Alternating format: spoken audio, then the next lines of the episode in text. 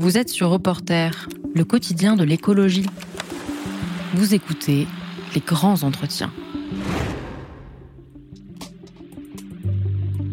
Jean-Luc Mélenchon, bonjour. Bonjour. Alors vous êtes venu en métro Bah oui, c'est le seul moyen d'arriver à l'heure dans Paris. C'est vrai. Et vous étiez à, à peu près à l'heure. Euh, Est-ce que vous avez déjà pris des jets privés? Voyons voir, peut-être. J'ai tellement pris deux fois l'avion euh, dans le passé que sans doute ça a dû se trouver. Et puis, euh, faut jamais oublier l'âge que j'ai. J'ai vécu à travers euh, au moins trois grandes séquences de l'histoire. La première, c'est les années 50-60. Vous avez 71 ans. Ouais, et euh, j'ai du mal d'ailleurs à réaliser que c'est de moi dont on parle. bon, mais euh, donc j'ai vécu cette période-là. Pour vous donner un exemple qui m'a frappé euh, naguère, les Anglo-Saxons, quand ils font des expertises au carbone 14, le présent, c'est 1950. Je suis né en 1951. Donc je suis le début des catastrophes parce que before present, c'est BP, c'est marqué. Ça veut dire euh, pourquoi le présent? Parce que c'est le moment à partir duquel la composition euh, du carbone se modifie du fait des expériences humaines, expériences si on ose dire, à ciel ouvert de bombes atomiques. Et donc il y en a partout. Et c'est d'ailleurs cette euh, la présence de cette fine couche qui a fait permis, enfin qui a déclenché l'idée de l'anthropocène, c'est-à-dire d'une période géologique où apparaît un corps qui n'existait pas auparavant et qui est euh, bah, tout ce qui a servi euh, et qui retombe avec les bombes atomiques. La radioactivité Oui. artificielle. Et donc, à l'époque, l'inconscience, qui continue dans certains cerveaux, était que la nature était une ressource sans fin. D'ailleurs, elle était positionnée dans l'esprit comme une ressource. Maintenant, euh, on sait que d'étape en étape, on est arrivé jusqu'à l'idée qu'elle était le corps inorganique de l'homme. Ça, c'est dans Karl Marx. Et puis maintenant, euh, dans Descola, euh, on finit par dire, bah, est-ce que vraiment ce sont des catégories opérationnelles de séparer nature et culture dans la pensée qu'on a sur le monde? Donc, si vous voulez, je, plaide coupable pour des époques où on ignorait qu'on était criminel. Parce que vous avez beaucoup pris l'avion, c'est ça l'idée? Oh, beaucoup, moins que d'autres, mais je l'ai pris beaucoup. Oui, en effet, par exemple, j'ai. Qu'est-ce que vous voulez Je ne l'ai pas fait à la nage, ni non plus en bateau. J'ai en traversé du euh, Sud. 50 fois l'océan Atlantique pour aller en Amérique latine. Donc euh, ça, ça représente quand même. Alors, je- ce qui me fait marrer, là, j'ai vu dans tout est sujet à polémique avec moi. Donc, euh, comme ils savaient pas quoi faire, ils m'ont tapé euh, la droite et les fachos sur le thème Mélenchon, le bilan carbone. Bon, je crois que tant que je resterai pas enfermé chez moi et muet, ils seront pas tranquilles. Mais je, je comprends. Alors, pour Vous allez gens- moins prendre l'avion à l'avenir? Ah ben, j'ai déjà fait toute la campagne électorale. J'ai dit que je ne prendrais pas l'avion. J'ai pris le train. Et, Et, maintenant à l'avenir? Euh, je vais continuer. Je n'aime pas l'avion. Techniquement, je suis un admirateur. hein. Tout ce qui est technique m'intéresse beaucoup et je ne suis pas un anti-prométhéen pour me situer dans les différents débats qui ont lieu. hein. Mais il y a dans euh, l'avion, la- le fait de prendre un avion, des tas de choses que je ne supporte plus. Être fouillé des pieds à la tête, euh, faire interminablement la queue pour contrôler toutes sortes de papiers dont tout le monde se contrefout, parce qu'il y a des moments où il n'y a plus personne, tout le monde passe, il y a d'autres moments. Bref, les gens tâchent de faire leur métier, mais dans les conditions de la pauvreté de l'État, qui affaiblit tout et ridiculise euh, tous les contrôles. Et voilà, je ne, le, je ne le supporte pas. Je supporte pas, si vous voulez, le point auquel les terroristes euh, ont amené l'humanité universelle. Oui, mais enfin, il y a l'avion. Maintenant, le débat, c'est aussi sur les émissions de gaz à effet de serre. Oui, mais ça là, aurait un impact très important si vous disiez Je- ne prends plus l'avion, comme par exemple Yann Arthus Bertrand l'a fait il y a deux ans, je crois. Eh bien, ce n'est pas mon cas parce que j'ai l'intention de continuer à voyager dans le monde et je ne sais pas comment le faire. Je prends le train. Chaque fois qu'il y a la possibilité d'arriver en train quelque part, je prends le train. Et j'ai j'ai essayé de vous montrer, pour ça que je dis ça, que c'est pas juste parce que je suis sympa. Euh, je ne le suis pas. C'est que juste je ne supporte pas qu'on me contrôle, qu'on me vérifie, qu'on me déshabille, qu'on me palpe, en plus de tout le reste. Donc euh, j'ai beaucoup de mal. Alors non, je ne dis pas que je ne prendrai plus l'avion, mais ce qui est certain, c'est que pour tous les trajets où je peux y arriver en train, je prendrai le train. Et j'inclus dans des trajets euh, les trajets européens.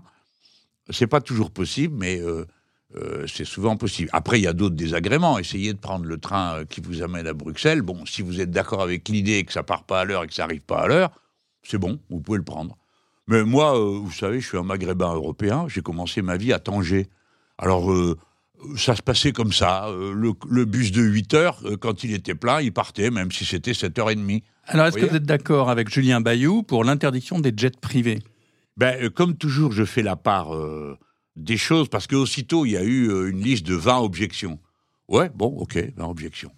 Mais je trouve bien qu'on on lance des mots au but, des propositions au but qui obligent à réfléchir. Hein. Alors, euh, est-ce que l'interdiction absolue des jets privés est possible? Je ne sais pas. Ce que je sais, c'est qu'on ne peut pas continuer à avoir une aviation euh, parallèle qui fait ce qu'elle veut, quand elle veut, comme elle veut, qui pourrit tout et qui a aucune responsabilité. Alors ça, alors de ce point de vue, euh, j'aurais tendance à lui donner raison. C'est un peu, si vous voulez, comme euh, la remarque de Sandrine Rousseau sur les barbecues. Je ne sais pas si, si on peut en parler là, mais pourquoi pas. Alors, elle s'est fait tomber dessus par toutes sortes de gens qui ont surtout montré quelque chose qui sont des ignorants.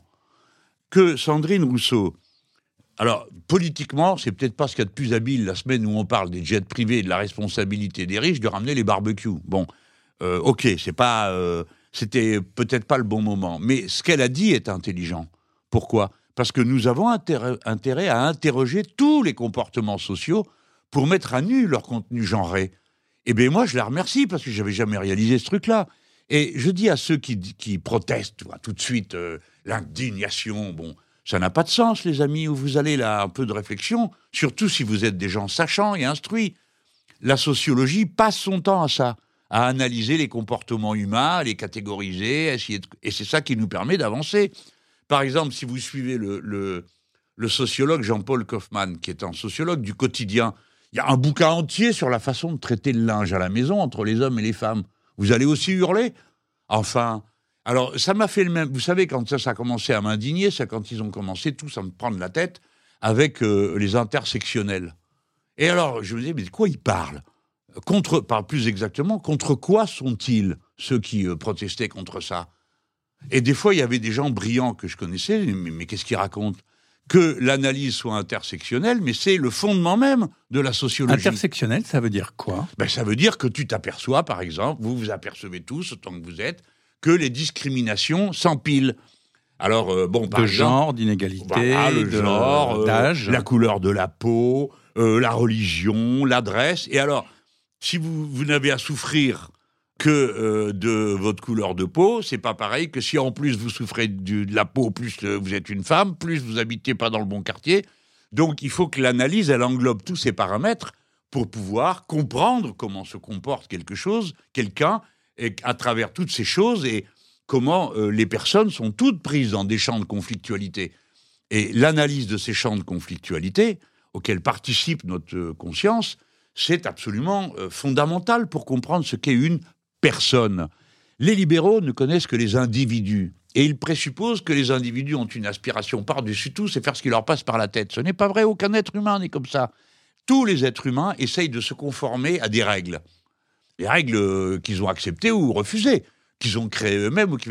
Donc, la personne humaine, euh, et moi je suis un personnaliste, hein, je crois qu'il y a l'individu, il y a la personne et il y a le citoyen. Ce sont euh, trois euh, moments de la nature euh, des relations humaines. Bon, alors la personne, c'est ce, point où vous êtes à l'intersection de relations familiales, affectives, professionnelles, etc., etc.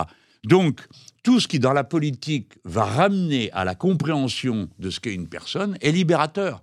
Et donc, en ce sens, Sandrine Rousseau, elle a fait un travail intéressant parce qu'elle a obligé des tas de gens à penser. Il y a plein de gens que ça a énervé. Hein. Mais en même temps, par exemple, la question du barbecue est genrée, c'est-à-dire la consommation de viande, en fait. Aller vers euh, le végétarianisme, c'est-à-dire manger de moins en moins de viande, c'est aussi intégrer quelque part euh, une dimension plus féminine ou un rééquilibrage dans les rapports genrés. Non, non, Puisque- je, je, je mets en garde contre euh, euh, la manière de ramener une nature humaine euh, par la fenêtre. Si on Non, mais parce que c'est les normes de l'époque, en fait. C'est vrai Ah, que la consommation alors, de euh, viande pardon, est assez euh, souvent associée à Pardon des de vous dire qu'il faudrait aussi bannir du vocabulaire des expressions de cette nature, parce qu'il n'y a pas de, de nature féminine, pas plus qu'il y a de nature masculine. C'est une construction sociale, on a eu assez de mal à le faire comprendre. Mais à un moment donné. Et oui, maintenant, parce que c'est... euh, mais l'esprit est lent. Le premier texte qui met ça en cause, la distinction entre les hommes et les femmes, il est antérieur à l'apparition de l'humanisme euh, philosophique. L'humanisme philosophique, le texte est de Pic de la Mirandole, c'est 1587 ou 57, je mélange les deux dates. Le premier texte, c'est Christine de Pisan, 1404 ou 5, et lui c'est 1487. Et elle, qu'est-ce qu'elle dit? Elle dit si vous éduquiez vos filles comme vous éduquez vos garçons, elles feraient les mêmes choses. Donc la première conscience qui s'exprime publiquement dans la littérature euh, française et, euh, pour dire que l'être humain est l'auteur de sa propre histoire et qui tout de suite va au plus fondamental des différences, la différence entre physique, biologique entre un homme et une femme, pour dire même ça, ce n'est pas suffisant pour décrire une différence humaine, bah, il date euh, du XVe siècle. Bon, bah, ça va, faut pas être pressé. On n'est jamais qu'au XXIe siècle, mais ça a avancé. Et il faut continuer, chacun d'entre nous, intellectuels ou porte-parole public, continuer à dire l'être humain est une autoconstruction. Hein. Et donc, euh, bon, alors en plus, l'éducation de nos enfants ou de nos petits-enfants est un échec monstrueux. C'est un sujet de rigolade avec mes plus jeunes euh, camarades, parce que je me moque d'eux. Moi, j'en suis. Euh, j'ai une petite fille qui a 14 ans, donc je suis plus dans les, les questions des tout petits. Mais la rigolade vient du comportement de nos petits garçons et de nos petites filles. Vous voyez bien que c'est dès la crèche que ça commence, qu'on trie les garçons et les filles, on leur apprend à être des garçons. Alors d'une manière, euh, je dis les garçons parce que je me sens concerné, euh, d'une manière plus suave que ne fut mon propre dressage, qu'il a été fait par des gens qui m'aimaient, à qui je n'ai absolument rien à reprocher, mais qui voulaient que je sois un petit garçon, c'est-à-dire que je ne pleure pas, que mes émotions ne se voient pas et que quand on se bat, et les petits garçons se battent, eh bien, euh, il fallait être dur. Hein. Alors, je sais qu'il faut qu'on tourne cette page, et ça va prendre du temps encore, mais nous sommes la génération qui fait le saut. Et puis moi, politiquement, euh, je suis intéressé parce que j'ai compris pourquoi le, féminisme était un des vecteurs les plus forts et les plus puissants de la révolution euh, citoyenne. Parce qu'elle est une exigence d'autocontrôle qui est le cœur de l'idée de révolution citoyenne. Le rapport que ça... Autocontrôle, c'est-à-dire? Bah, L'autocontrôle, c'est je veux contrôler ma vie, je veux diriger ma personne. L'autonomie? Je veux, oui, euh, contrôler euh, mon corps, j'en suis l'unique propriétaire, etc., etc. Alors après, euh, l'autocontrôle, c'est tant. Hein, c'est pas que de l'autonomie, c'est tiens, vous m'avez refilé le goût de tel genre de vin. Ah bon? Et qu'est-ce qu'il a ce vin? Ah ben justement, il est goût universel. Il contient des copeaux de bois et du sucre. Avant, vous coupez les mains si vous faisiez ça au vin, ah, au Moyen Âge. Ben, si, pas au Moyen Âge, pardon, plus récent, mais vous êtes cruellement puni si vous mettiez du sucre dans le vin. Ou des copeaux de bois, imaginez-vous, pour que ça ait un goût. Euh, bon. Donc, le capitalisme a besoin, pour créer des marchés, d'uniformiser les goûts. Et si vous acceptez le goût universel, vous acceptez la production universelle. Si vous acceptez la production universelle, ça veut dire que vous commencez petit à petit à penser que le marché mondial est plus important que le marché local. S'il est plus important que le marché local, vous arrêtez de faire des productions vivrières pour produire des choses qui s'exportent par millions de tonnes et tous les économistes libéraux et les grosses têtes euh, des centres de statistiques disent formidable, Monsieur Mélenchon, comment vous osez protester? Regardez tel pays. Maintenant, tous les ans, ils gagnent tant de milliards parce qu'ils produisent, je ne sais pas quoi. Et puis, bah, vous, vous passez derrière avec votre, puis vous dites, mais qui c'est qui produit leurs leur chou-fleurs, leurs artichauts, euh, leurs tomates euh, et l'agriculture vivrière? Ah ben plus personne, parce que c'est pas rentable. Mais regardez, il n'y a pas de problème. Arrivent des milliers de poulets euh, de l'Union européenne, vous savez, et dans des endroits où ça casse tout, ça détruit tout, sur le territoire de la République française. Comme nous ne voulons pas, et on comprend pourquoi, mettre des barrières, eh ben, on déverse sur les territoires d'outre-mer, qui ont toujours été l'espèce de laboratoire des folies du néolibéralisme, les produits qui sont en excès en Europe. Donc, ils n'ont plus de valeur sur le marché. Elle est donc fabriquée artificiellement par ceux qui les revendent, et qui les revendent au prix qu'ils veulent, au détriment de toute production locale. Et alors, comme il n'y a pas de production locale, ben on, se, préoccupe moins de la présence du chlordécone partout dans les Antilles. Alors, quest ce qui va un jour poser le problème de purifier la terre? Ah ben personne, ça tombe bien, hein comme personne n'a envie de le faire. Et alors, je vois M. Macron, là, dans son dernier discours, je me dis, je suis sûr qu'il va encore rien comprendre, parce que avoir trouvé que c'était la fin de l'abondance, c'était un propos assez spécial. Et là, il a fait un discours aux ambassadeurs. Alors je dis à tous les gens que la politique intéresse, tous les 28 août, il y a la réunion des ambassadeurs et le président de la République raconte sa ligne internationale. C'est très intéressant. Moi, le mien était prêt, hein, si j'avais été élu. Et là, bon, cette année, il arrive, je me dis, ça va être comme d'hab, il comprend rien au problème de l'écologie euh, politique. Et quand même, il y a de nombreuses mentions qui sont faites, bon, un peu rapides hein, par rapport aux autres, mais elles existent.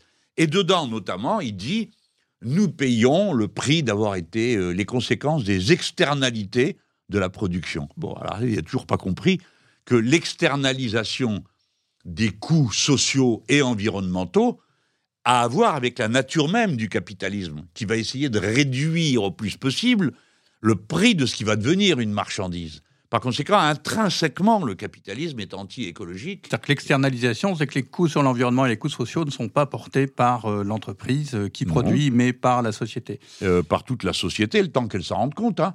Parce que le chlordécone, ni à, ni à vous ni à moi, on a demandé si j'étais d'accord. Les glyphosates, c'est pareil. Hein. Et je continue à dire qu'on interdira ça. Toutes les rivières de France sont polluées. Mais là, on touche à des questions qui vont devenir cruciales. La vie politique n'est plus la même à partir de la crise climatique. Reporter, le quotidien de l'écologie. Alors l'actualité du moment, de la rentrée, c'est quand même très largement l'énergie, les difficultés d'approvisionnement euh, de gaz, d'électricité. Que pensez-vous euh, de la réponse européenne à cette crise de l'énergie qui a été euh, faite par le plan Comme pour le reste. Repower Union européenne en juillet et qui dit diversifier les approvisionnements, économiser l'énergie et développer fortement les énergies renouvelables. Que pensez-vous de ce plan européen? Ah, c'est parfait. Et il faut aussi tenir compte qu'il faut qu'on soit raisonnable, bon et généreux. Alors, je pense que pour ce qui est des vœux pieux, le, la Commission européenne a déjà battu quelques records. S'ils le font, on ne s'en plaindra pas, hein, mais ils ne le feront pas. Pourquoi? Parce que l'Union européenne n'a toujours pas aboli les traités de libre-échange. Je veux dire, les traités qui disent que le libre-échange est une nécessité, que la concurrence libre et non faussée est la norme supérieure de l'hierarchie de toutes les normes dans l'Union européenne. Donc le cadre juridique rend impossible ce qui est dit là. Mais je vais mettre de côté euh, l'Union européenne plutôt pour aller sur. Euh, bah, c'est important quand même. C'est quand même elle qui définit le cadre. Et même si vous pouvez critiquer sa position par rapport au traité, il y a quand même des engagements réels qui sont faits de réduction de l'économie, de, de la consommation d'énergie. Je n'y crois pas une seule seconde. Vous pensez que les États européens ne vont pas pouvoir le faire? Non.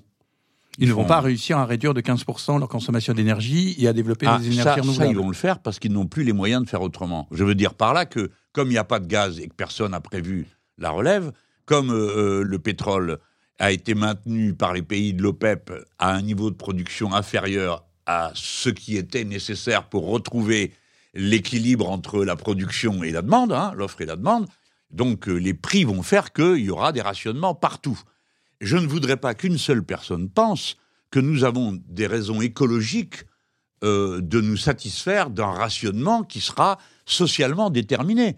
Parce que les plus pauvres auront froid, les plus pauvres auront faim, les plus pauvres resteront sur place, et peut-être pour améliorer d'une manière générale euh, l'équilibre des comptes écologiques. Mais avec vous savez aussi bien que moi qu'à l'instant même où on finissait de signer l'accord de la COP 21, qui postulait qu'une augmentation de la température supérieure à un degré et demi serait inacceptable euh, pour euh, maintenir le climat dans son état d'équilibre tel qu'il était à ce moment-là, puisque le climat est un système métastable. Ce dont nous parlons, c'est de le maintenir à un niveau, un point d'équilibre, tout en sachant que la raison humaine et le principe ayant des limites, et le principe d'incertitude étant une propriété de la matière, un système métastable, personne ne sait à quel moment réellement il se détraque. Mais on sait qu'en dessous de certaines valeurs d'émission, on a une chance de le maintenir. Pardon, je ne veux pas paraître du tout pédant, hein, mais c'est que comme j'ai parlé de réparer euh, dans mon discours de, dimanche dernier, prévenir et réparer à propos de la politique écologique. Donc, dans cette affaire, euh, tous ceux qui avaient signé cet accord étaient, pour la plupart, des menteurs. Pourquoi? Parce que l'accord prévoit que chacun remet son dossier et dit voilà, moi, dans mon pays, ce que je vais faire. Résultat, quand on a compilé les dossiers les uns sur les autres, on était non plus à un degré et demi de progression du réchauffement climatique, mais à trois et demi. Or, précisément, on constate qu'on est dans une ligne de pente autour de 4. Alors, de toute façon, disons les choses comme elles sont. Un, le changement climatique est commencé. Deux, il était réversible. Pour ma part, ça fait trois ans que je, que je dis ça dans mes discours au mois de... Avant, vous savez, je... je Oui, mais ça n'empêche pas que l'Union européenne, en l'occurrence, ait pris des actes, euh, des décisions, Oui, oui. et que par ailleurs, ça se, se situe dans une trajectoire de réduction des émissions de gaz à effet de serre Ouais, de 55% à l'horizon 2030 C'est ça, c'est parfait. ou 50. Non, mais je n'ai rien à dire contre. D'accord, ils ont réévalué. Hein Donc ils ne vont pas le faire. C'est ça que je non. comprends pas. Non, mais- Alors qu'est-ce qu'il faudrait faire selon Attendez, vous mais je Imaginons vous que pose vous- la question, pardon, vous êtes un spécialiste plus aguerri que moi. Moi, je suis plus récent, euh, à peine 20 ans dans la bataille écologique. Enfin, en 10 ans ou 20 20 ans, vous avez eu le temps d'élaborer la politique qui, En selon effet. vous, serait nécessaire. c'est vous que j'interroge, vous êtes le spécialiste. Non, vous non, non, moi je vous pose la question. Vous les croyez ou pas, que- euh, monsieur Kempf? Vous faites Moi, comme je- moi, vous dites s'ils le font, tant la, mieux. la question que je vous pose, Oui, oui. c'est est-ce que, euh, puisque vous pensez que les choix européens euh, qui ont été annoncés en juillet ne sont pas bons, qu'est-ce que vous, représentants de la NUPES, Oui, euh, oui. adopteriez ou recommanderiez avec vos alliés pour faire Ouais. face à la Ah, situation bon. actuelle? Euh, moi, je parle pour moi. Hein. Je parle pas pour les socialistes. Alors, pour vous, Verts, puisque c'est vous qui êtes là aujourd'hui. Ah ben, qu'est-ce qu'il faut faire par invité. rapport- Oui, oui. Attendez, mais j'ai pas fini mon, mon procès insidieux. L'Europe a accepté d'introduire dans le mix vert le nucléaire. Et est-ce le charbon euh, ou le gaz Je me rappelle. Le gaz, c'est dans la taxonomie gaz, ben qui a été adoptée au printemps deux, dernier. deux des principaux problèmes que nous avons sur les bras. Ça me permet de faire une petite transition pour dire que désormais, compte tenu des circonstances du changement climatique, le nucléaire est une des causes majeures de risque pour les économies des pays qui sont équipés de nucléaire. Et ceux qui ne le sont pas non plus. Nos amis suisses sont pas très contents de nos centrales frontalières. Les amis belges, les amis allemands, hein, tout ça existe à une réalité. Et je suis frappé de voir que peut-être parce que j'ai pas un talent suffisant, mais quand j'ai alerté sur les centrales nucléaires, pas moi Mélenchon parce que je me réveillais un matin de mauvais poil, c'était pas le sujet, c'est que j'avais lu, j'avais été alerté par les spécialistes. Ils l'ont fait envers moi, candidat à la présidentielle, j'imagine qu'ils l'ont fait avec les autres, ils l'ont fait. Donc quand j'ai dit notre plus grand risque pour l'Union européenne, compte tenu des circonstances particulières de ce conflit, de la dose qui joue non seulement les actes de guerre, mais les actes de provocation. Il faut mettre des casques bleus devant toutes les centrales nucléaires ukrainiennes. Pas trace d'une réponse. J'ai rajouté, attention, le vent et le mouvement de la Terre vous ramènent tout ça pour vous, comme Tchernobyl. Et comme ça suffisait pas, j'ai précisé, toutes les centrales nucléaires étant sur les bords des fleuves, les fleuves dont il est question se déversant dans la Méditerranée, vous terminerez de transformer la Méditerranée en cloaque s'il y a un problème. Quelle réponse vois-je? D'abord, premièrement, de casque bleu, toujours pas. On interroge la ministre de l'Europe. Et qu'est-ce qu'elle dit après avoir dit oui, il faut contrôler, blablabla On lui dit Mélenchon a dit que pas de démagogie. C'est-à-dire que ces gens qui sont spécialisés dans l'insulte, euh, l'invective, chaque fois qu'il y a une proposition qui vient pas de leur secte, euh, ils, ils, Bon, Alors- d'accord. Donc le non, non, non, il nucléaire. n'y a pas de bon d'accord. Hervé Attendez, si, il est d'accord. Moi, Parce je crois avoir Vous êtes compris. d'accord avec ce que je dis Oui, mais après, je veux revenir à la Oui, question que je ne veux pas lâcher. C'est qu'est-ce que vous Non, non, non, recommanderiez comme politique énergétique dans la situation de cette rentrée? Alors, je vais, pour faire la suite de ce que je dis, euh, je proposerais qu'on en finisse aussi avec le nucléaire. Je redis aux Français et aux Français, 58 réacteurs nucléaires. Vous avez des réacteurs nucléaires en amont de, la capitale, sur la Seine. Qu'est-ce qui vous permet de croire que vous n'aurez jamais aucun problème? Toute la vallée du Rhône est remplie de- de- d'installations nucléaires. Le Rhône a baissé de niveau. Vous allez avoir des sécheresses qui rendent inutilisables. 29 réacteurs sont fermés. Quand est-ce que vous allez arriver à comprendre que la discussion est close? Faut tout fermer et remplacer. Remplacer pour fermer à mesure. J'y insiste. Donc, une politique énergétique avec moi consiste aussi à fermer les réacteurs nucléaires, aussi à fermer les mines de charbon. Et on remplace à mesure qu'on ferme. Comment peut-on le faire? Le président de la République est allé voir le premier champ, non, il y va demain, ou aujourd'hui, je ne sais plus quel jour. Il va aller voir le premier champ d'éoliennes. Ah, c'est bien. On a 1000 kilomètres de Marine. côte, on a un champ d'éoliennes, d'accord? Si j'avais été élu en 2017, vous en auriez partout, parce que les ingénieurs qui s'occupent de ça avaient vu en moi quelqu'un que ça intéressait, et on avait discuté des plans à faire. Mais maintenant, je vais dire autre chose. Les éoliennes en mer, c'est bien comme c'est fait là, des éoliennes offshore, et on discute les conflits d'usage. Passer en force, comme dans la vallée, dans le lance de Saint-Brieuc, ça ne nous mène nulle part. Bon, Premier truc. Deuxième, alors, un, développer. Développer à grande cadence la production, en faisant attention à ce qu'on produit. Parce qu'on peut aussi produire des matériaux qui, à leur tour, ne sont plus recyclables. Je les mets de côté. Et je vais vous dire, moi, je ne vais pas à Saint-Nazaire, je vais dans la rade de Brest. Pourquoi? Parce que pour la première fois, on va installer une machine qui n'est pas aussi spécialisée que celle qui a été installée dans le Ré Blanchard. Cette magnifique hydrolienne qui était capable de se prendre des pavés de 5 ou 10 kilos et continuer à fonctionner. Dans la rade de Brest, on va installer une machine qui fonctionne sous la forme d'une digue. Il y a un caisson expérimental qui marche au mouvement de la houle. La houle et l'énergie de la mer, c'est gratos, d'accord Inépuisable aussi longtemps qu'il y aura la Lune, et ça représente 66 fois tout ce dont on a besoin à terre en France. Et à l'échelle du monde, c'est 300 fois. Oui, sauf que c'est quand même pas tout à fait opérationnel à court terme, qu'il faut quand même un gros travail de recherche et d'expérimentation pour le faire. Et même si l'éolien marin se développe beaucoup, les, États riverains de la Baltique viennent d'annoncer qu'ils allaient lancer 80 gigawatts d'éolien marin, donc une quantité très importante, de l'ordre de la puissance de l'équivalent de 40 réacteurs nucléaires. Ça ne répond pas tout à fait à la question de qu'est-ce qu'on fait à relativement court terme. Donc, non, mais ça, c'est une question de journaliste. C'est tout, tout mais Je suis journaliste et là, vous répondez à une interview de journaliste. politique qui pense à l'avenir. Mais oui, mais il y a, un avenir. La, politique, c'est à la fois penser le court terme et penser le long terme. Ah, Donc on peut de me le dire. Moi, je vais vous expliquer ce qu'est le journalisme. C'est aider les gens à penser pas les abrutir. Qu'est-ce qu'on fait à l'automne Est-ce qu'il y a un problème à l'automne Est-ce qu'il y a un, problème à l'automne Oui, je vais faire une danse de la pluie pour qu'il pleuve moins, et puis à l'été prochain, je ferai une danse. C'est pas sérieux de traiter les problèmes comme ça. Nous n'en sommes plus là, cher ami.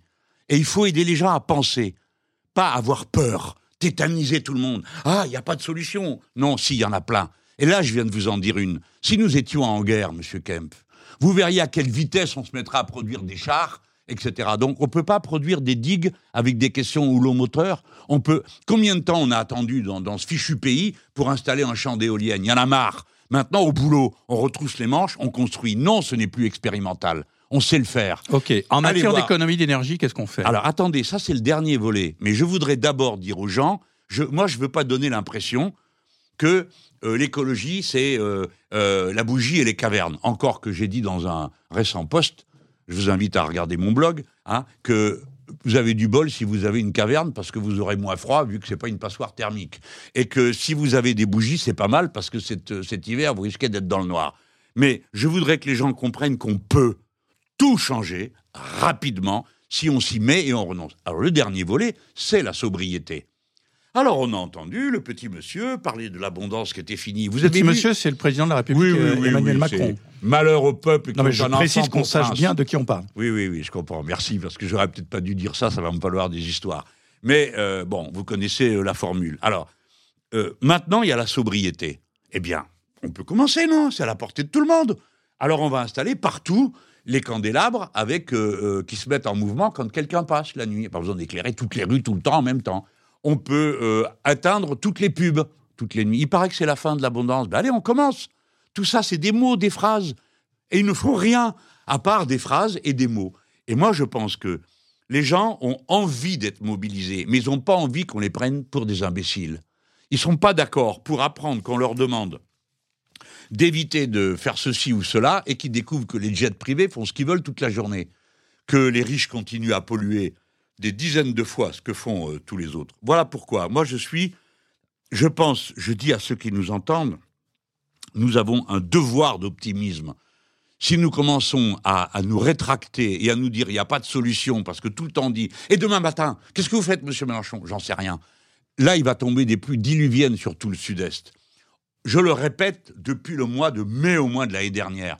Pourquoi Pas parce que je suis un prophète, c'est parce que les météorologues nous ont prévenus. Mais que fait le pouvoir? Rien. Des phrases. Ils n'ont rien fait, rien préparé. Le gouvernement a annoncé que Christophe Béchu, le 23 août, un plan de préparation aux pluies diluviennes. Excellent. Je suis euh, très content. Il ne reste plus qu'à voir le plan et qui sait qui va s'y mettre. Et où est-ce qu'ils trouvent les pompiers? Qu'on va faire venir de partout C'est pour ça que j'ai dit à mes amis dans le discours, ça n'a pas été relevé, je le regrette. Je leur dis, nous, on ne fait pas qu'une action politique, on doit être un mouvement utile. L'avenir de la société est dans l'auto-organisation croissante des groupes humains, à échelle de la commune pour commencer, qui est la cellule de base de la démocratie en France et on peut le dire dans tout le sud de l'Europe, qui a été construit autour des cités, qui est l'héritage de la Rome antique et de la citoyenneté universelle, et dite Caracalla, moins 400, euh, 400, je sais pas combien. Bon, donc j'ai dit à mes amis, formez des escouades, des escouades citoyennes. Mettez-vous à la disposition des collectivités locales qui se préparent, je l'espère, à la, à la chute de l'eau. Si il n'y a pas besoin, bah tant mieux. Alors l'escouade fera, je sais pas quoi, moi, un, banquet républicain, ça nous occupera, on sera content de cette connue. Mais s'il y a besoin, ne comptez plus sur cette équipe de bons à rien pour régler les problèmes. Regardez ce qui s'est passé dans la vallée de la Roya. D'accord? Dans les Alpes-Maritimes. Mais tiens, alors je connais bien le coin, mon père a été receveur de poste là-dedans. Bon, alors c'est une route impossible hein, pour y aller là-haut. Bon, mais enfin, elle est là. Et puis elle est là depuis euh, beaucoup de temps, et puis tout s'est écroulé d'un coup. C'est-à-dire qu'il y a eu des inondations énormes. Euh, Catastrophiques, à, la suite d'un événement météorologique, et tous les ponts et les routes ont été détruits. Voilà. Alors, euh, le président est venu en hélicoptère, donc il a bloqué tout le monde pendant 24 heures pour passer. Non, on a besoin d'énergie, et je vais vous dire, si vous ne le faites pas, moi, je m'intéresse beaucoup au comportement humain collectif, hein, l'anthropologie, tout ce qui touche à la sociologie. La première fois, c'est la tempête machin chose là-bas, dans les Landes. La tempête casse tout. Tous les types d'EDF rappliquent. Dans la nuit, en 24 heures, ils rétablissent toutes les lignes. Les tempêtes en quelle année déjà? Oh, 95, non? Voilà, c'est ça. Hein? il y a une... ouais. Bon, voilà. Alors là, ça s'est passé comme ça. Aussitôt, tac, tac, des voitures, des camions, tout le monde rapplique, on coupe, on déblaye, on organise. La deuxième fois, ah bah EDF s'est pris un tel coup que euh, bah il y en a moins. Euh, de gars et de filles qui savent comment faire et à toute vitesse, c'est tout des sociétés, donc les sociétés, on les paye. Bon. Des sous-traitants, des prestataires. Et voilà. Alors, et ça fait pareil avec la flotte quand elle tombe. La première fois, paf, tout le monde est là. Et puis la deuxième fois, bah, on nettoie tout ce qu'on peut, puis on répare ce qu'on peut. Ah ouais, mais c'est pas tout. Et la troisième fois, eh ben, chacun fait comme il peut. Donc, tu t'installes ta citerne, Paul, Françoise, tu t'installes sa citerne, comme ça on ne sait jamais. Et puis, un petit groupe électrogène, ça fait pas de mal, on ne sait jamais. Hein. Vous voulez dire que la réponse est individualisée alors qu'avant il y avait une réponse collective par l'État. Et l'individualisation de la réplique, des fois, ça peut être un trésor d'inventivité euh, qui nous ramène sur des rails écologiques. Les gens en disant ah bah tiens on va faire comme ci, on va faire comme ça, on peut faire comme ci, on peut faire comme ça. Mais sinon, ça redevient la ségrégation sociale. Qui est-ce qui peut se payer la citerne? Qui est-ce qui peut se payer le petit groupe électrogène pour la maison? Ceux qui ont les sous. Ceux qui les ont pas, ils vont se faire voir. Alors, vous voyez que on ne peut jamais dissocier la question de la mobilisation pour faire face à l'irréversible conséquence du changement climatique de la question sociale, parce que sinon c'est de la discrimination sociale qui va s'imposer, elle, est déjà, elle est déjà très...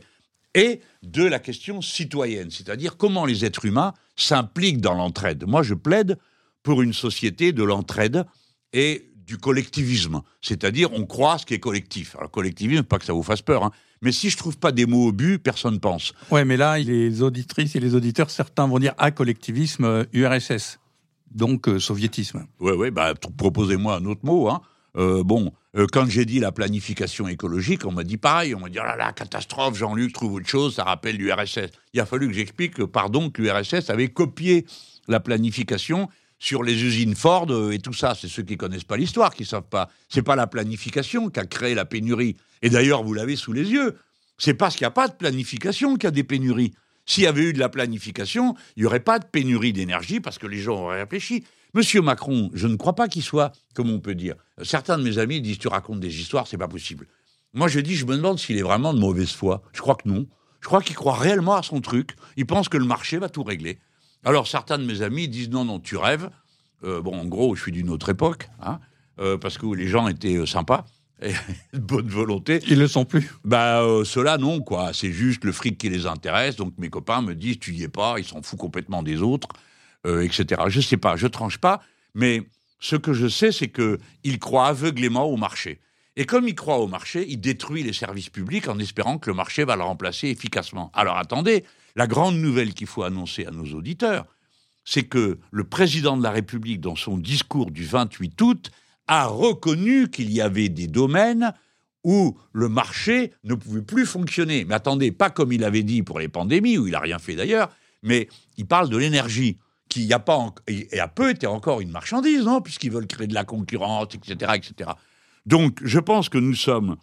Surtout, j'ai lu l'édito d'aujourd'hui de, des Échos, qui est un, très bon journal économique, qui vaut rien politiquement, parce qu'il n'est pas de mon avis, mais, mais il est très bien fait, ce canard. Et il y a monsieur Le Boucher qui fait l'édito. Le Boucher, c'est euh, le pape euh, du libéralisme. Euh, il était avant au Monde, où il disait le catéchisme autant de fois qu'on le lui demandait. Et là, il dit, bon, OK, on est entré dans une ère néo, euh, euh. Hein, alors, il rappelle qu'on demande à l'État de planifier tout ça. Enfin bon, tout ce qui, lui, il a expliqué le contraire pendant dix ans. Et puis, euh, à la fin, il dit, oui, mais dites donc, c'est quoi la ligne post-libérale? Ce qui est très intelligent, parce que c'est la première fois qu'il y a un, libéral qui dit, bon, on fait quoi maintenant? On abandonne le libéralisme on trouve autre chose? Qui va, hein Alors, eux, ils ont une crise idéologique, la même qu'on a pu avoir, nous. Mais votre question, c'était, le collectivisme va rappeler l'URSS. Bon, alors, non. euh, puis dans l'URSS, il y avait des choses intéressantes. Hein. Je veux dire, des gens qui ont réussi à envoyer le premier satellite, euh, qui ont réussi euh, à faire des choses aussi merveilleuses dans l'histoire de l'humanité. Ou alors l'entraide, c'est un grand livre de, Oui, de Kropotkin qui est un anarchiste. Donc est-ce Ouais. que vous seriez plutôt anarchiste et- ou plutôt et- collectiviste alors? Alors, euh, en vieillissant, hum, mon cas s'est aggravé parce que je suis, disons, j'ai toujours été à l'écoute des libertaires qui m'ont empêché de, de m'enfermer dans mon sectarisme initial et qui n'était pas un sectarisme de mauvaise volonté, mais c'était un système clos. hein, notre manière de voir le monde et on croyait à des choses comme le parti d'avant-garde, à qui moi j'ai j'ai toujours eu beaucoup de mal avec ça. Et donc euh, les libertaires étaient en quelque sorte ceux qui me picotaient euh, J'avais beaucoup de potes qui étaient dans cette euh, mentalité. Ça m'a aidé à garder l'esprit ouvert. Donc, fondamentalement, je me sens fondamentalement hein, plus proche d'eux que, euh, alors c'est clair, euh, que euh, du Parti communiste de l'URSS. J'ai rien à voir avec ça. Je les ai combattus tout le temps. Parce que les gens ont l'air d'oublier que, compte tenu de mon passé, euh, j'étais pas un sympathisant, puisque j'étais trotskiste à 20 ans. Alors, euh, bon, mais même Trotsky, je le remettrai en cause aujourd'hui, parce que je suis pas d'accord avec euh, le parti d'avant-garde. Il était génial, lui, pour plein d'autres choses, mais c'est pas le sujet de votre émission. Invitez-moi pour parler du matérialisme. Un autre jour. Oui. Il vaut mieux pour vous et moi, parce que Reporter. quotidien d'écologie. Jean-Luc Mélenchon, sécheresse, manque d'eau, l'eau en bouteille plastique dont on se rend compte qu'elle est de moins bonne qualité que l'eau du robinet, l'échec des négociations sur la protection de la haute mer, l'élévation de la température des mers. La Méditerranée n'a jamais été aussi chaude cet été. On peut craindre, vous l'avez déjà dit, des pluies diluviennes en octobre ou en novembre sur le sud de la France. Que peut-on faire pour sauver l'eau? Bon, alors attendez d'abord que je donne un sentiment personnel de, de regard sur l'histoire. Je pense que la civilisation humaine, s'étant globalisée, est en danger. Ce n'est pas la première fois que ça se produit dans l'histoire. On a déjà il y a des livres magnifiques qui racontent comment se sont effondrées des sociétés entières parce qu'elles ont détruit euh, leur environnement. Les êtres humains, qui sont une espèce d'animaux parmi d'autres, euh, font comme les autres. Quand il y a trop de grenouilles dans une mare, je ne sais pas si vous avez été aux grenouilles. Quand euh, non, vous n'avez jamais été aux grenouilles. Moi, plus jeune, j'allais aux grenouilles. Alors, on prenait les grenouilles, euh, on les mettait, on faisait attention qu'elles pondent leurs œufs, parce qu'après, on retournait, on jetait le- les œufs des grenouilles dans la, mare, et l'année d'après, on pouvait retrouver des grenouilles. Bon. Et quand il y avait trop de grenouilles, eh bien, l'année d'après, quick, il n'y en avait plus. Pourquoi? Ben Parce qu'elles avaient elles-mêmes détruit les conditions de leur existence. Donc, les, les communautés animales, à l'état de nature, hein, croissent et puis sont bloquées par leur propre développement. Donc, les êtres humains, de ce point de vue, ne diffèrent pas. Ce qui diffère, c'est qu'ils sont, eux, en état de détruire toute vie. Et donc, ça les situe en haut de la chaîne des responsabilités par rapport aux autres espèces. Alors, euh, ils ont la responsabilité de tous les autres, puisqu'ils peuvent tous les tuer. Donc, mon regard sur le monde est que nous sommes entrés euh, dans cette phase où la civilisation humaine, telle que nous la connaissons, c'est-à-dire globalisée et constituée d'une masse immense d'êtres humains, est en danger. Ça, c'est le point numéro un, et il ne faut pas euh, tourner autour du pot avec ça. Et pour moi, vous me connaissez maintenant depuis des années, la racine profonde de ça, c'est le capitalisme et le productivisme, à mon avis, qui est pas la bonne expression, mais peu importe, on le prend parce qu'elle est, elle est bien pratique, qui a commencé avec l'apparition des villes, lisez Scott Homo domesticus, avec l'apparition des villes, les silos et l'accumulation. Eh bien, euh, et les réseaux euh, qui, qui en ont euh, résulté. Le capitalisme est fondamentalement responsable de la catastrophe. Pourquoi? Parce que l'augmentation du nombre des êtres humains, qui est considérable, rendez-vous compte, 200 000 ans pour produire le premier milliard d'êtres humains, euh, à peine un siècle pour le deuxième, et là, c'est tous les 14 ans qu'on progresse d'un milliard. Je rappelle le chiffre pour que ça marque bien les esprits 200 000 ans pour arriver au premier milliard, 13 ans, pour, etc. Et cette masse d'êtres humains pratiquant un mode de production absurde, euh, le capitalisme, qui lui est un système par nature frénétique. Il faut que la marchandise se transforme en argent pour redevenir des marchandises. Plus ça tourne vite, peu importe qu'on vend. Des castagnettes, euh, des chaises qui servent absolument à rien. Les Téléphone 5G. Ce que vous voulez. Des jets privés. Bon, n'importe quoi, tout le temps, il en vend, il en vend, il en vend, il faut que ça tourne. Parce que c'est la condition de l'accumulation du capitalisme. Et le capitalisme, d'abord et avant tout, son code génétique, c'est accumulé. Donc, il faut en finir avec ce système, en sortir pour pouvoir retrouver des conditions plus rationnelles de gestion de notre rapport à nous-mêmes, finalement. Hein, voilà. Qu'est-ce que ça que vaut un système qui rend tout le monde malade, euh, comme c'est le cas, et qui pourrit tout, euh, notre environnement? Je vais finir par parler comme un descolien, parce que j'ai du mal à dire la nature maintenant. Hein faut pas dire un, corps extérieur. Je me rappelle une fois, vous m'avez interviewé, vous m'avez dit qu'est-ce que vous avez lu, vous, euh, Mélenchon? C'est la colle sur le l'écologie. Je lui avais dit Karl Marx, alors M. Kempf avait l'air très déçu. Mais euh, Donc depuis, vous avez lu James Scott et, Philippe Descola, effectivement. Oui, puis pas que. Et Morisot, euh, j'imagine. Et Pardon. combien d'autres? Non, non, je, je, lis beaucoup. Jacques, j'avale pas tout. Hein. Hmm. Euh, je suis pas d'accord avec tout. Et vous répondez pas aux questions. Moi, je vous parlais de l'eau, mais je veux bien parler du capitalisme et de, de l'évolution de l'humanité. Mais là, je vous demandais par rapport à l'eau, qui est un, sujet qui vous intéresse. Vous êtes un des rares personnages responsables politiques à avoir autant d'intérêt sur cette question. Ça a été euh, un des fils de votre campagne. Ouais. Euh, et là, je suis pas arrivé à le mettre dans le débat. Non, pourquoi vous n'avez pas réussi? Parce que, pardon, euh, ne le prenez pas mal, mais l'appareil médiatique s'y intéresse pas. Parce qu'il euh, y a quelque chose qui est ou trop ou pas assez. Par exemple, je vais voir le saut du Doubs à sec dans la campagne. Bon, la presse locale, ça, ouais, ils viennent, ils disent tiens, Mélenchon est venu voir. Ils sont au courant hein, qu'il n'y a plus d'eau. Mais bon, c'est plus un sujet pour eux. Quant à la presse nationale, le saut du Doubs, oh, oh, où c'est? Bon. Et puis, euh, les rivières à sec, euh, disons que l'année dernière, personne n'y croyait. Moi, ça m'a sidéré d'apprendre que le Doubs pouvait être à sec, parce que je, suis un adoptif de Franche-Comté. Hein euh, et le saut du Doubs, c'est la plus belle cascade d'Europe. Bon, ah, la cata, bon, moi, ça m'a blessé. Mais ça n'intéresse pas. Et puis, quand on dit le cycle de l'eau, tout le monde dit Oh là là, c'est trop compliqué. Parce qu'en effet, le cycle de l'eau, il est global. Le plastique d'un endroit, vous le retrouvez dans la neige de je sais pas où. Donc, euh, la question de l'eau, elle m'a elle m'amène à une critique encore plus radicale du capitalisme, parce qu'alors, au moment où nous parlons tous les deux, vous avez certainement des gens qui nous écoutent dans une entreprise, peut-être qu'ils ont mis euh, leurs écouteurs, peut-être même euh, des patrons qui font leur boulot, puis écoutent. Mais qu'est-ce qu'ils continuent à pomper dans la nappe phréatique sans problème? Donc, hé les gars, si vous arrêtez pas, euh, le cycle de l'eau, vous le perturbez. Prenons un exemple très simple, le Lyon-Turin. Alors, moi, grâce C'est un projet de, tunnel, ferroviaire euh, très disputé bah, entre la France et l'Italie. S'il est discuté, c'est parce qu'il est très discutable. Alors, bon, dans, ma, dans mon équipe, il y a un gars qui, depuis euh, plus de 15 ans, m'alerte, me forme et tout, qui est Gabriel Amar. Il s'est mis sur Lyon-Turin. Moi, sur Lyon-Turin, j'étais plutôt d'accord, comme ça, euh, grands travaux inutiles.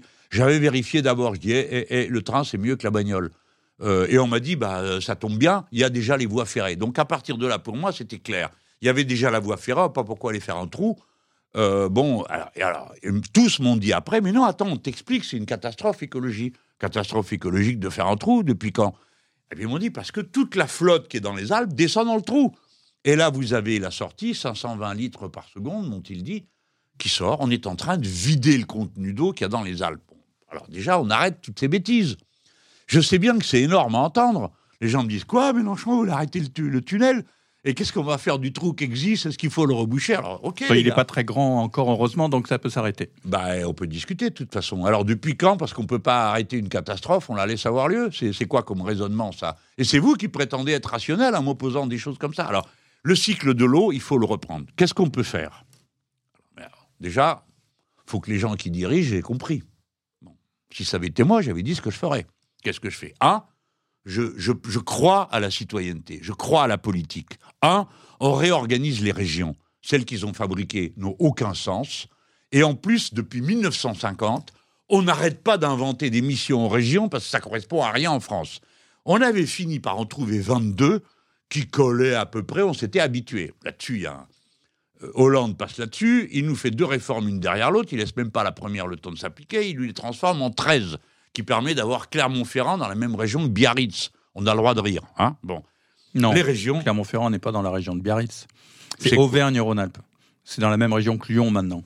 qu'est-ce que vous me dites là? Euh, Clermont-Ferrand n'est pas dans la région, Même région de Biarritz. Non, non. Alors ils sont avec qui, vous dites? Euh, ils sont euh, Auvergne-Rhône-Alpes. Bon, c'est pas mieux. Enfin bon, regardez. Ils sont avec euh, Nice. Non, mais voyez les. Enfin, ouais, non, bon. ils sont avec. Non, euh, non, non, tu voyez, on ouais. sait même plus à quoi ça correspond. Ah, je suis- oui, non, oui, mais la découpe, parce que c'est Nouvelle-Aquitaine qui est inouïe. Voilà, c'est ça. Bon, alors euh, bon, bref, peu importe, ça correspond à rien. Alors moi, je fais une proposition. J'ai dit, puisque vous savez pas à quoi ça sert, alors les, bien sûr, les élus régionaux, les présidents de région diront que c'est super utile et tout. On comprend, mais on n'est pas d'accord. Et je propose qu'on transforme les régions, leur périmètre, et qu'on on parte des bassins versants. Alors, la France a aujourd'hui neuf grands territoires, euh, et il y a, sur les neuf, il y en a deux. euh, hum, non, oui, ça, c'est ce qui existe aujourd'hui. Mais nous avons 20, excusez-moi, les chiffres se mélangent dans ma tête, mais nous avons 22 régions fluviales euh, repérables. Il y en a deux qui sont atypiques, c'est la Bretagne et la Pyrénées, parce que pour des raisons qui tiennent à la géographie de ces endroits, euh, il n'y a pas le grand fleuve dans lequel tous les autres se jettent, d'accord? Donc, je suis pour la reconstruction de la dimension régionale, de revenir à une donnée écologique pour son organisation. Je suis pas, c'est pas moi qui ai inventé ça. hein, j'avais repéré qu'il y avait des, euh, des écologues qui parlaient de, de biorégion. Alors, ils avaient imaginé, par exemple, une région qui allait à partir des, des biotopes animaux de la biosphère. hein. Alors, ils avaient repéré une région, par exemple, des frontières de l'Alsace à la Corse. Bon, euh, pourquoi pas Mais euh, moi, il m'a semblé que le régime des fleuves, c'était plus intéressant. Pendant que je bosse, je cherche, et je m'aperçois qu'à la Révolution, vous avez le même problème que moi, euh, c'était comment faire que les départements correspondent pas aux, aux évêchés. Hein, et les communes ne devaient pas correspondre au, au diocèse. Bon, c'était leur problème à eux à l'époque. Et ils ont en fait calé les départements, puisque vous savez, la règle, c'était il fallait pas que le chef-lieu soit à plus d'une journée de cheval. Bon. Et la, moitié des départements, pardon, je m'en étais pas rendu compte, portent le nom d'une rivière. Jusqu'à ce sommet, qui est l'Essonne, département dont j'ai été l'élu fort longtemps. Et l'Essonne, figurez-vous, c'est le nom d'une rivière, l'Essonne. Et quelle est la longueur de l'Essonne 91. Et le département s'appelle 91. C'est pas, c'est pas magique, ça? Hein C'est magique. Donc, ma proposition, déjà, c'est rendez responsable quelqu'un de l'eau. Faites-le avec les, nouveaux conseils régionaux, vous verrez qu'ils bosseront bien. On a les agences de bassin. Créons des délégués environnement, comme le demandait la FNE, c'est-à-dire les représentants syndicaux de, euh, du cadre de vie euh, de la biosphère euh, et d'autres environnements vivants, du vivant. Et vous verrez qu'ils feront, feront attention. Partout, nous pouvons reconstituer euh, les trottoirs, hein, comme on dit, euh, des rivières, les berges, les réherber, empêcher euh, le désherbement pour qu'on cesse de voir dégringoler dans la rivière la totalité de ce qui se trouve dans la terre. Vous savez que la terre a mis 35, euh, a mis 3 milliards et demi d'années à former son humus et que la moitié a été détruite en 50 ans. faut quand même le faire. hein. Alors, vous voyez, on peut faire plein de choses. Arrêter de perdre de l'eau, parce qu'on en perd entre 20 et 50 dans le Euh, réseau. voilà. À court terme, il y a la constitution de méga-bassines, qui est une des Il faut pas... euh, propositions faites par euh, un certain nombre d'agriculteurs, notamment dans les Deux-Sèvres et aux alentours. Qu'en pensez-vous? Il faut discuter avec eux. Est-ce que vous êtes d'accord quand ceux qui s'y opposent, par exemple la Confédération paysanne, sabotent des méga-bassines? Je ne peux pas dire une chose pareille, parce que ça me vaudrait des embêtements de première grandeur, complicité de je sais pas quoi, et ainsi de suite. Je vous rappelle que euh, je, suis, je fais déjà l'objet d'un tel nombre de poursuites, comme tous les, les responsables de gauche. hein. Dans le monde entier, nous avons tous euh, des paquets de, procédures. Donc je suis obligé d'utiliser des mots châtiés. Mais je dis aux gens que leur auto-organisation et le, devoir de désobéissance euh, existent. Je prendrai volontiers l'exemple exagéré euh, que j'ai pris une fois de militaires dans d'autres pays. Les militaires français n'en sont pas là. Et il y a des militaires qui disent Moi, je désobéis à des ordres cruels, je veux pas. Euh, j'ai été embauché dans l'armée pour défendre la patrie, pas pour tuer des gens dans mon pays. Ça se passe euh, en Amérique latine. C'est poignant. Et j'ai trop vu les abus du devoir d'obéissance. À un moment donné, il y a un devoir de désobéissance. Et ça, euh, la désobéissance civique, je répète, désobéissance civique, C'est une discussion que j'avais eue à l'époque avec José Bové, qui m'avait dit il faut qu'on arrête de parler de désobéissance civile parce que ça renvoie à des choses euh, où on oppose la société civile à la société politique et à la démocratie. Donc c'est pas bon. Mais la désobéissance civique, c'est celle qui dit j'obéis pas parce que vous avez décidé ça sans qu'on ait pu en discuter nulle part. Et moi, j'accepte pas une loi qui s'impose à moi et qui est désastreuse. Faire des bassines est le contraire de ce qu'il faut faire aujourd'hui, compte tenu de la perturbation générale du cycle de l'eau. Je suis pas entré dans tous les détails, mais j'espère qu'on a bien compris que je sais quoi faire. Et mes amis, a mieux que moi d'ailleurs. Hein. Reporter, le quotidien de l'écologie. Jean-Luc Mélenchon, Elisabeth Borne a opposé l'écologie des petits pas et euh, la décroissance. Vous êtes plutôt écologie petits pas ou écologie décroissance? Oh, ça veut rien dire. C'est comme réforme et révolution. C'est les débats qui occupent euh, les soirées des, belles personnes qui ont que ça à faire et qui, de toute façon, feront rien. Euh, non, il faut des petits pas, tout le monde le sait. Et puis, il faut des ruptures absolues, complètes, fondamentales. Il n'y a pas, pour nous, dans mon esprit, et compte tenu de la construction politique particulière qu'est la NUPES, qui a un programme, qui comporte 600 propositions, c'est pas 15 euh, remarques vagues, hein, nous sommes les partis co-signataires de ce programme dans une logique de rupture avec le système. Alors plus ou moins grande, on les voit pas tous au même endroit. par exemple, les socialistes sont pas forcément d'accord pour la rupture avec le nucléaire, alors que les écolos et nous aussi, peut-être que les écolos ne seront pas partisans fondamentalement de la rupture avec le capitalisme, euh, bon, mais enfin, on est tous dans la logique qu'il faut changer le monde de fond en comble. Et on peut admettre qu'on a le droit de pas tout savoir sur tous les sujets, hein, et qu'il nous faut. Bon, alors, mais on est dans la logique de rupture. Et Madame Borne, évidemment, voudrait opposer les gens raisonnables, euh, qui trient euh, leurs ordures, nous le faisons tous. Hein. Et puis pendant ce temps, elle vient en jet, pourquoi pas hein, Parce qu'elle est pressée, elle n'a pas que ça à faire. Je ne dis pas qu'elle soit venue en jet, mais ce que je veux dire, c'est qu'il y a une manière de se foutre du monde qui a atteint ses limites qui est demandé à tout le monde de faire des petits gestes, de faire le colibri, hein. Et pendant ce temps, le gros vautour ou le grand aigle continue à faire sa picorée euh, comme il l'entend. Donc voilà. Alors après, elle, elle c'est une femme qui est, qui est incapable de s'identifier à une cause qui nécessite de la rupture, de l'imagination, etc. Parce que eh, Madame Borne, elle sort pas de l'œuf. Hein. Elle a été, on l'appelait, on l'appelait Born-out. Euh, dans ses précédentes missions dans les entreprises privées. Bon, elle est comme ça. C'est une technocrate et elle essaye, leur en dit c'est une femme de gauche, mais je mets au défi ceux qui m'écoutent de me citer un combat de gauche qu'est mené cette femme, aussi bien pour une cause générale que pour une cause particulière. Donc ce sont des gens qui sont euh, étouffés par euh, leur incapacité à penser autre chose que le marché. Ils ont été dressés là-dedans. C'est leur jus. Alors elle est comme ça, elle dit des trucs comme ça, après elle nous insulte. elle dit aussi que la France insoumise recherche le chaos. Oui, voilà le genre de... de... Ils parlent tout le temps comme ça, tous. Euh, ils insultent. Alors le chaos, ma pauvre dame, je vais vous dire, c'est comme la gravitation et c'est comme la lutte de classe. Vous voulez ou vous voulez pas, de toute façon ça a lieu. Alors euh, mieux vaut faire face. Le chaos, c'est une des lois de la nature, mais je la mets de côté, de la nature physique, hein, matérielle, de l'univers matériel. Je mets ça de côté parce que c'est trop bac plus, je sais pas quoi. Mais le chaos, il est déjà là, vous n'êtes pas au courant. Mais c'est vous qui y avez mis le chaos. C'est vous, en vidant les hôpitaux de leurs lits, en vidant les, écoles de leurs profs, en laissant les tuyaux être percés partout. Le chaos, c'est vous. Et nous, nous essayons de réparer le chaos en comptant sur la seule chose dont on dispose, l'entraide, l'intelligence, le savoir et la jeunesse qui est en train de vous filer entre les doigts. C'est les types d'agro et les garçons, les garçons et les filles d'agro qui disent ouais le diplôme qu'on a sur l'agriculture génial on est content de l'avoir mais on fera pas cette agriculture là c'est ceux qui font des avions qui disent nous on est super content d'être des ingénieurs de l'aéronautique mais vos avions là non euh, comptez pas sur nous on les fera pas est-ce que vous voyez l'immense révolte intellectuelle du sens de la vie que la jeune génération a compris et assimilé? Plus tous ceux que vous avez mis à la maison pendant le Covid et qui se sont dit mais Qu'est-ce que je fais le reste du temps? Pourquoi je crame ma vie avec mon ordinateur tous les samedis, tous les dimanches que je ramène à la maison? Il faut qu'ils comprennent le sol se dérobe sous leurs pas. Et vous avez, bon, d'un côté, euh, ceux, ceux-là, ils sont condamnés à disparaître, le centre et tout ça. Et puis ça va finir avec ceux qui disent le problème c'est les immigrés et les arabes, puis ceux qui comme nous disent le problème c'est le capitalisme. Et vous savez quoi, le bonheur est possible.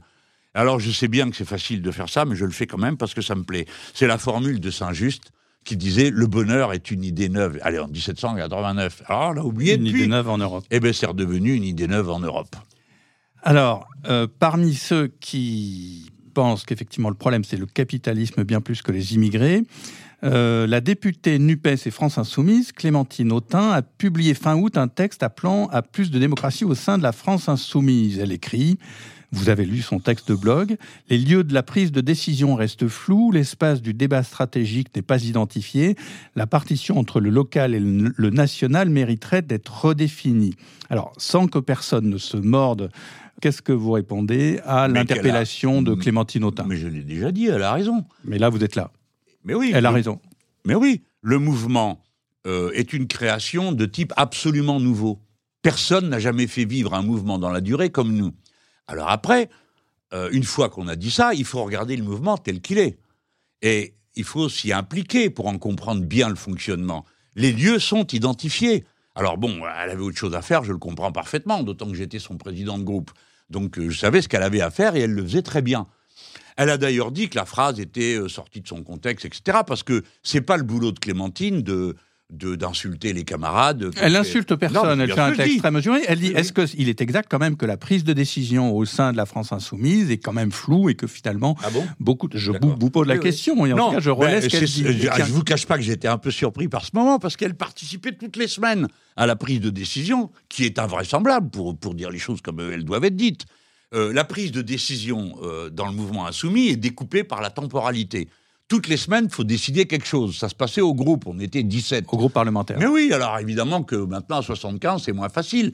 Mais on décidait de tout. On va faire dire, on va dire ça, on va taper ci, on va faire là. On a décidé des campagnes, on a décidé des marches, euh, par exemple sur le code du travail. On a décidé des prises de décisions stratégiques, arrêter les marches sur le code du travail parce qu'on n'avait pas la force de continuer. Bon. Ensuite, le mouvement s'est dit, on ne peut pas continuer comme ça. Il y a des choses qui sont dans la durée, on ne peut pas vivre au rythme, sauter à la corde toutes les semaines. Alors, on a inventé autre chose qui s'appelait la coordination des espaces du mouvement insoumis, qui existe. Alors, il y a l'espace des luttes, l'espace politique, l'espace de ci, l'espace de là. C'est ceux qui s'occupent de ceci et cela, qui sont des volontaires. Et puis, il y a le tirage au sort. Alors, je sais que ça défrise, hein, le tirage au sort. On ne fait pas des plateformes, on ne se bat pas pour des virgules. Bon.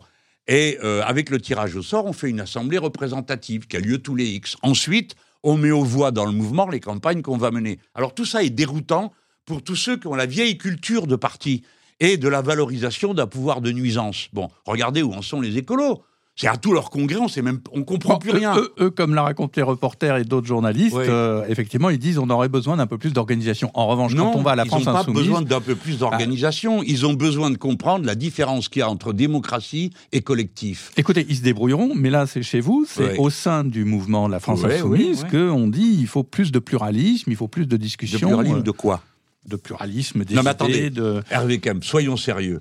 Euh, elle a raison, de toute façon, sur tous les sujets qui sont en débat, il faut du pluralisme. Il y a du pluralisme. Par exemple, il y en a qui sont pour l'interdiction de la corrida et d'autres pas. On va me dire, c'est résiduel, pardon. C'est que nous avons réglé les autres questions. Le programme, on l'a. D'habitude, c'est sur le programme, non, qu'on doit s'engueuler, sauf erreur.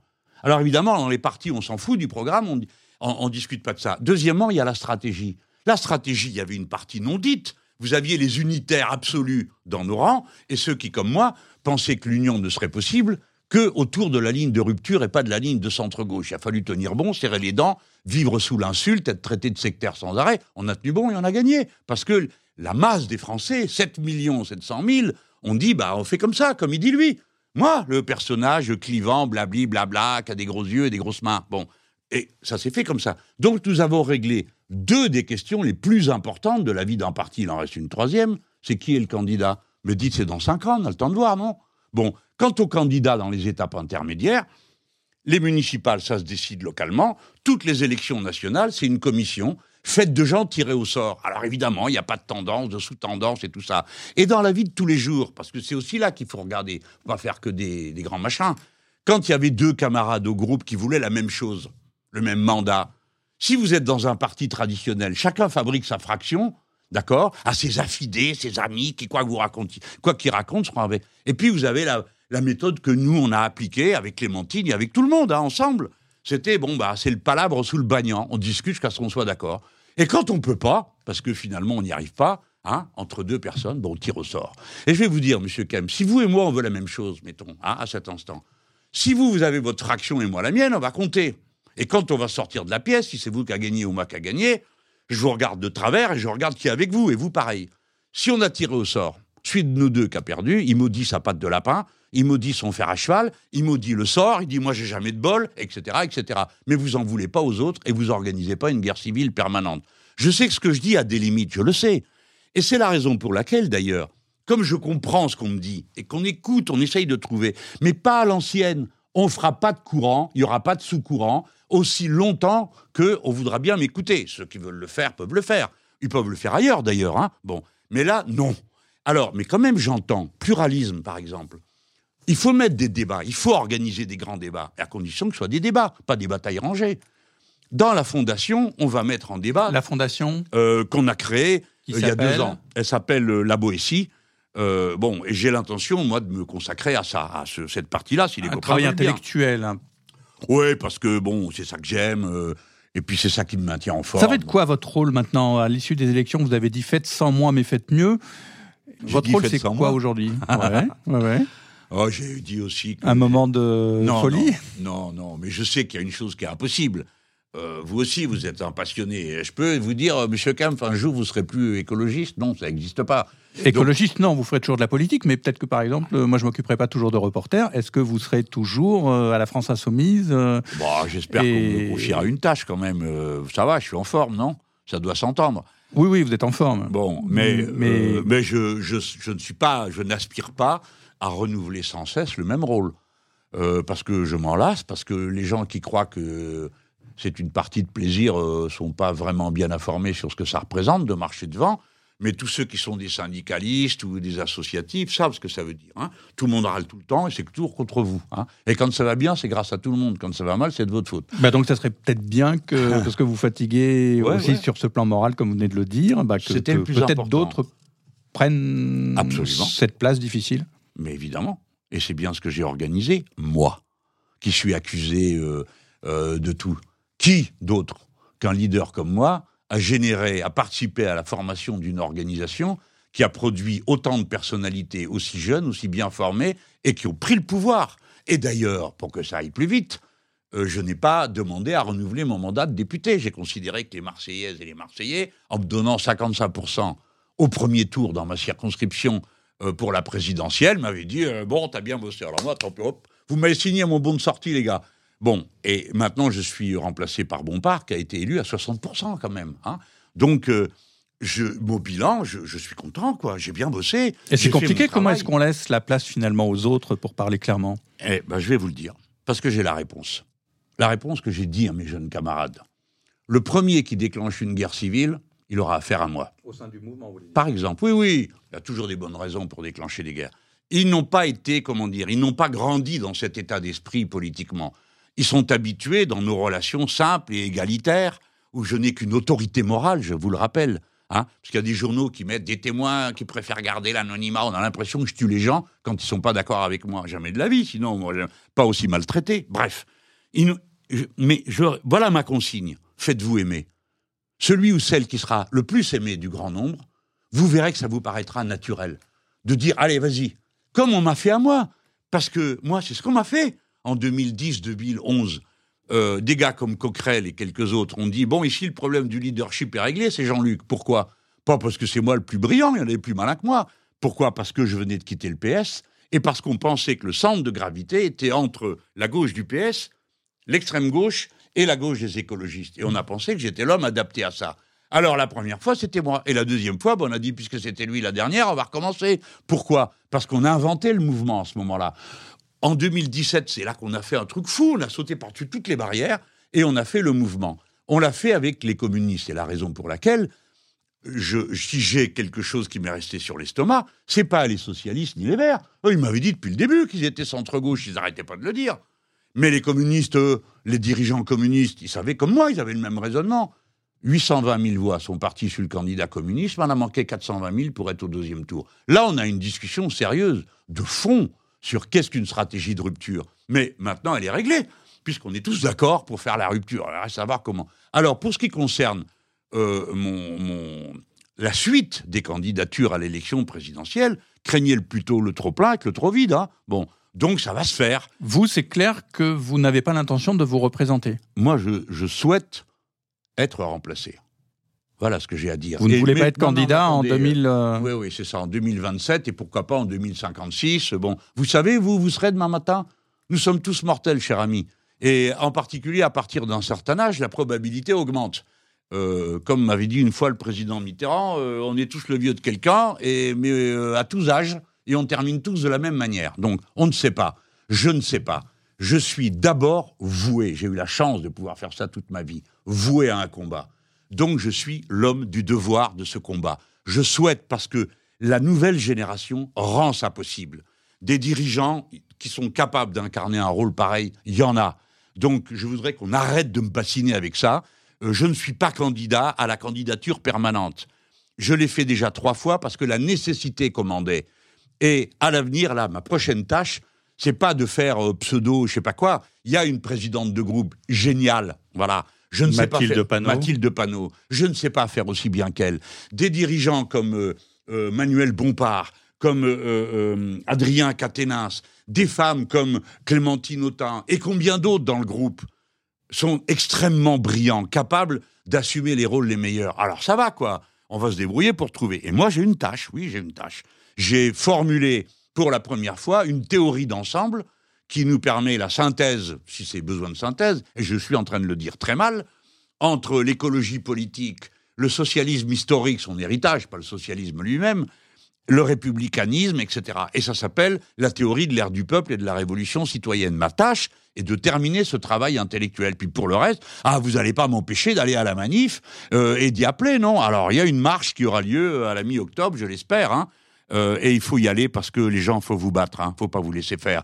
Le monde euh, peut changer de base et il faut absolument que ce soit le cas. Jean-Luc Mélenchon, merci.